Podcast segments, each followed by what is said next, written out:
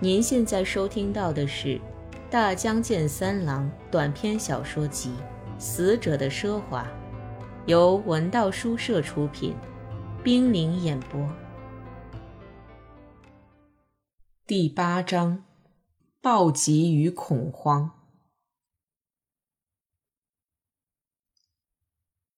锋利的斧子劈开木柴，切口流溢出一股令人陶醉的甘美芳香。我们把劈好的柴火搬到小学校宽大的土间里，用伸缩吊钩把一口大锅吊起来，架在柴火上。村祭的主体部分算是告成。然后我们再添新加柴，把干枯的小树枝塞进去，点上火。锅里油腻腻的水面上漂浮着大块大块的干鱼段，水开始冒泡。在李执意请求下才出来的士兵卷起袖子，露出瘦小的胳膊，使劲地搅拌锅里的油汤。我们把鸟毛拔尽，一只只肚子鼓鼓的、丑陋的裸体摆在雪地上。李一只一只拿起来，放在火上烤，烧掉身上的绒毛，一丝鸟肉的香味轻轻地飘荡着。刚才我们勒着鸟脖子宰杀的时候，有的鸟突然活过来，拼命地扭动挣扎，逗得大家哈哈大笑。我们揪下鸟头，手指伸进鸟屁股里搅动着，狂呼乱叫的胡闹。李用锋利的小刀把冬鸟的嗉囊切开，摊在手掌上让我们看。嗉子里有小石粒、黑褐色的昆虫的脑袋、坚硬的种子。草根还有树皮，鸟的食物实在粗劣的很。怎么吃这些乱七八糟的东西？南惊叹着说：“饿的。”李说：“村子外面的人饿得头昏眼花，就我们吃得饱饱的。”我们哄堂大笑。南心花怒放，拎着开膛的赤裸的冬鸟转圈乱跑。未进村前，我们辗转食宿过各种各样的寺院、学校、农家，过着长时间的集体疏散生活。三天两头挨饿已经成了家常便饭。现在，我们的伙伴们正在教官的带领下，忍着陆路机场引发的贫血、头晕，手按着空空如也的肠胃，不顾一切，日夜兼程赶来，和我们这第一批队伍会合。他们要经过我们曾经走过的漆黑的夜路和滑车嘎吱嘎吱响的轨道车轨道。为了迎候他们，我们也必须保佑村子的狩猎。小鸟被火一烤，皮肤裂开许多硬块，变成青黑色，混杂着油血从切断的脖子里流出来。把它们往雪地上一摆。大家吃惊地发现，一只只都瘦骨如柴，没有多少肉，好像只有一副骨头架子。只有那只野鸡裂开肌肉丰满的大腿，透着金黄色的肋骨，蔚为壮观。李用粗铁丝穿透鸟腿，做成肉串，放在火上烤，然后用削尖的胡树枝从野鸡脖子一直穿透屁股。叫两个伙伴各持一端，在火上边转边烤。士兵切好蔬菜放进锅里，再加入大米和清水，打算煮菜粥。年纪小一点的伙伴在一旁快活的帮忙。弟弟脖子上卷着五光十色的野鸡尾巴，正帮着把洗干净的蔬菜递给士兵。可他经常跑去观看被烤得全身流滴黄褐色油脂的自己的猎物，赞叹不已。在暮色降临、月亮上升之前的流动的沉滞的时间里，我们开始了丰盛奢华的晚餐。大家围火而坐，嚼着鸟肉和软骨，吃着热腾腾的菜粥，每个人都觉得周身发热，精力旺盛。大口大口的咀嚼吞咽，啧啧咂嘴。李拿来一瓶私酿的酒，已经有白色的沉淀。我们抿了一口，奇酸难忍，大家哇哇乱叫着吐出来。酒我们倒没喝，其实也没有必要，我们早已陶醉，热血沸腾。李开始用他祖国的语言唱歌，我们很快学会了这单调而激动人心的歌曲，和着李一起合唱。这就是村季唱的歌吗？我大声问，声音盖过合唱的歌声。不是，这是出殡唱的歌。李颤动着舌头笑起来，也大声回答：“我父亲死的时候学会的。”这就是村季过节的歌。我满意的说：“不管什么，都是过节的歌。”我们唱了很长时间，月亮迅速爬上来了，柔和皎洁的月光洒在雪地上。我们激动、声嘶力竭地叫喊着，冲上雪地，乱扭乱跳一气。不久，我们感到有点饿，于是回到大锅旁。那个士兵抱着长腿，垂着脑袋，一直在看着火。我们都觉得他既不唱歌也不跳舞，简直就是一个大傻瓜。饱腹以后，睡意伴着疲劳扩散开来。我目送弟弟带着列奥踩雪跑回去后，也像士兵那样抱膝坐在火堆旁。李和南也不想离开，因为我们三人已经快是大人了。村子外面现在还在打仗，南喃喃地说：“只要不打仗，我一定在南方的海边生活。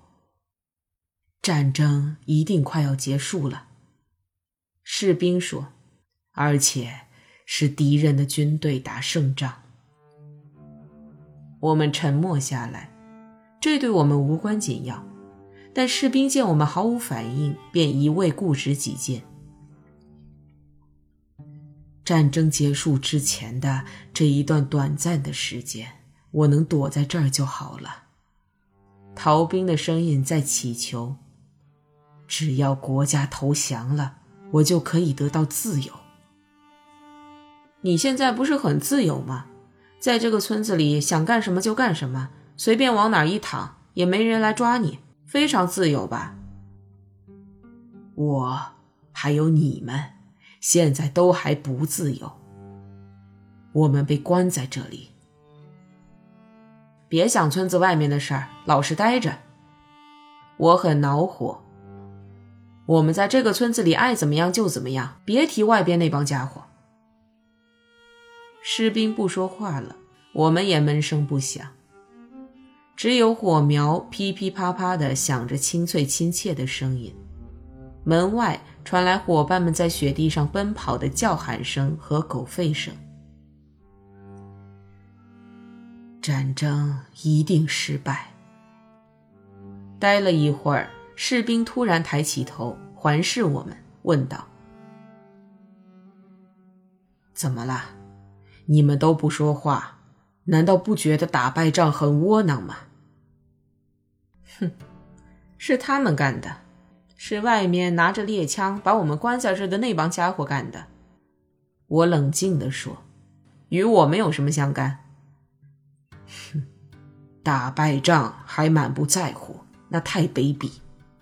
士兵顶了一句：“贪生怕死逃跑的是你。”我抢白他一句：“难道是我们卑鄙吗？”我们可没有开小差逃跑呀。男龇牙咧嘴。鄙气刁难的微笑着，一言击中他的要害。你还是想想自己吧。士兵愤恨地瞪着我们，接着无力地垂下脑袋，埋在膝盖中间。我知道他已经一败涂地，痛感羞耻，但并不同情他。我们和士兵之间有一堵无法逾越的高墙。他本来是一个胆小鬼。却要把外面的思想搬到村里来，而且时至今日还死抱住不放。我从容的想，刚刚成为大人的人，已经成了大人的人，实在不好对付。居然说我们卑鄙！南不肯罢休，看着我和李，我们扬声大笑。士兵依然垂着头，一动不动。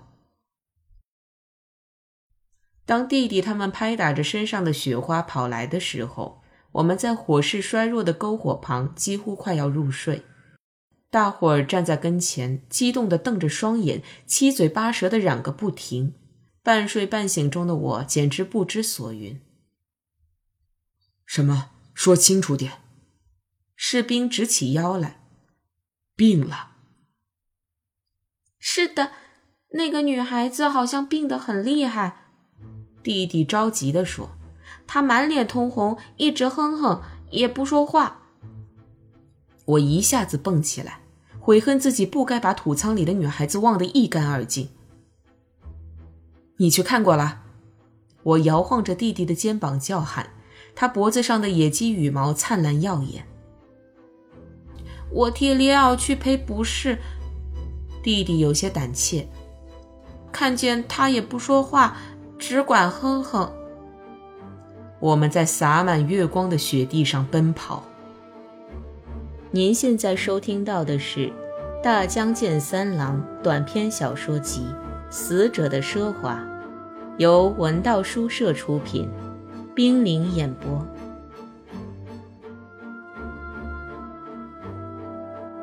土仓里的火苗奄奄一息，我们轻手轻脚地围拢在小女孩身旁。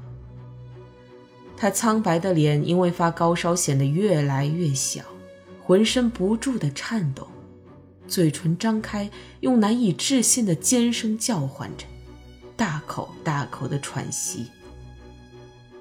我跪在土间，手指头轻轻抚摸她起伏喘动的脖子。她撕裂嘴唇，裸露着牙龈，猛然把头扭向一边，甩开我的手指。我的脊背感受到一种沉重的压力，就像一只被狠揍一通的山羊，茫然不知所措。他低声呻吟，不断重复一个长音节的词汇。我喘不过气来。你去烧水。士兵用力推着男的肩膀。他的声音突然带着年长者的威严和冷静，丝毫没有争论战争问题时固执己见那种令人乏味的懦弱。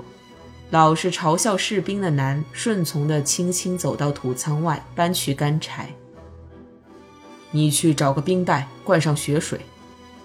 士兵紧盯着我。冰袋，我绝望了。这种东西现在上哪儿找去？冰袋，村长家里有。李激动地说：“去取来。”士兵弯着腰观察女孩子的面部，声音十分严厉：“其他人通通到小学校的篝火旁边等着去。你们再吵吵嚷嚷，这个小女孩就会死掉，而且她的病要传染给你们。”我和李冲出门外，借着雪光跑上坡去。那个逃兵。李气喘吁吁，边跑边说：“以前想当医生，学过一点医。这是他自己说的，可我不太相信。我衷心祈愿这是真的，而且努力相信这是真的。”村长的家有一堵黑白相间的方格纹围墙，黑黢黢的遮住月光。我们站在低矮的门前，踌躇着不敢进去。你看着我，我看着你。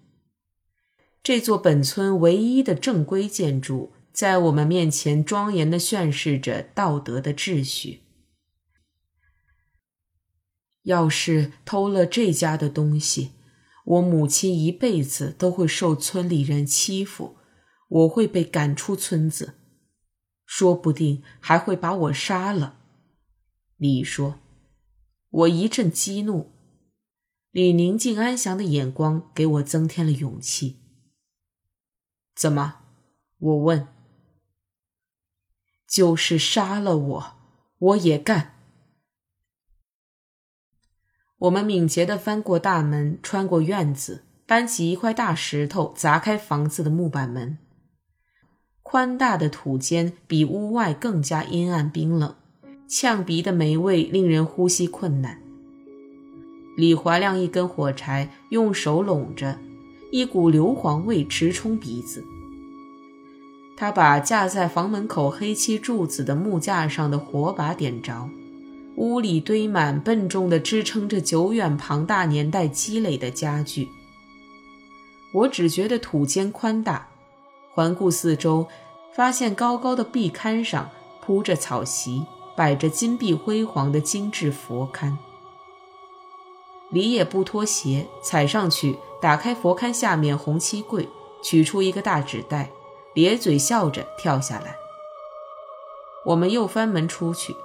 李边跑边说：“我和母亲每个月都坐在那个土间里，给他们搓草鞋，这是劳役。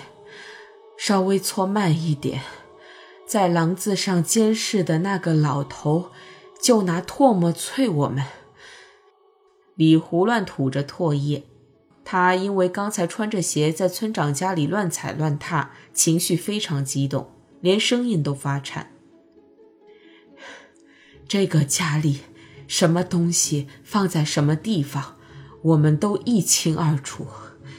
我父亲打小时候起就伺候他们，那一家人什么都让我们干，叫我粉刷处分池，从早干到晚。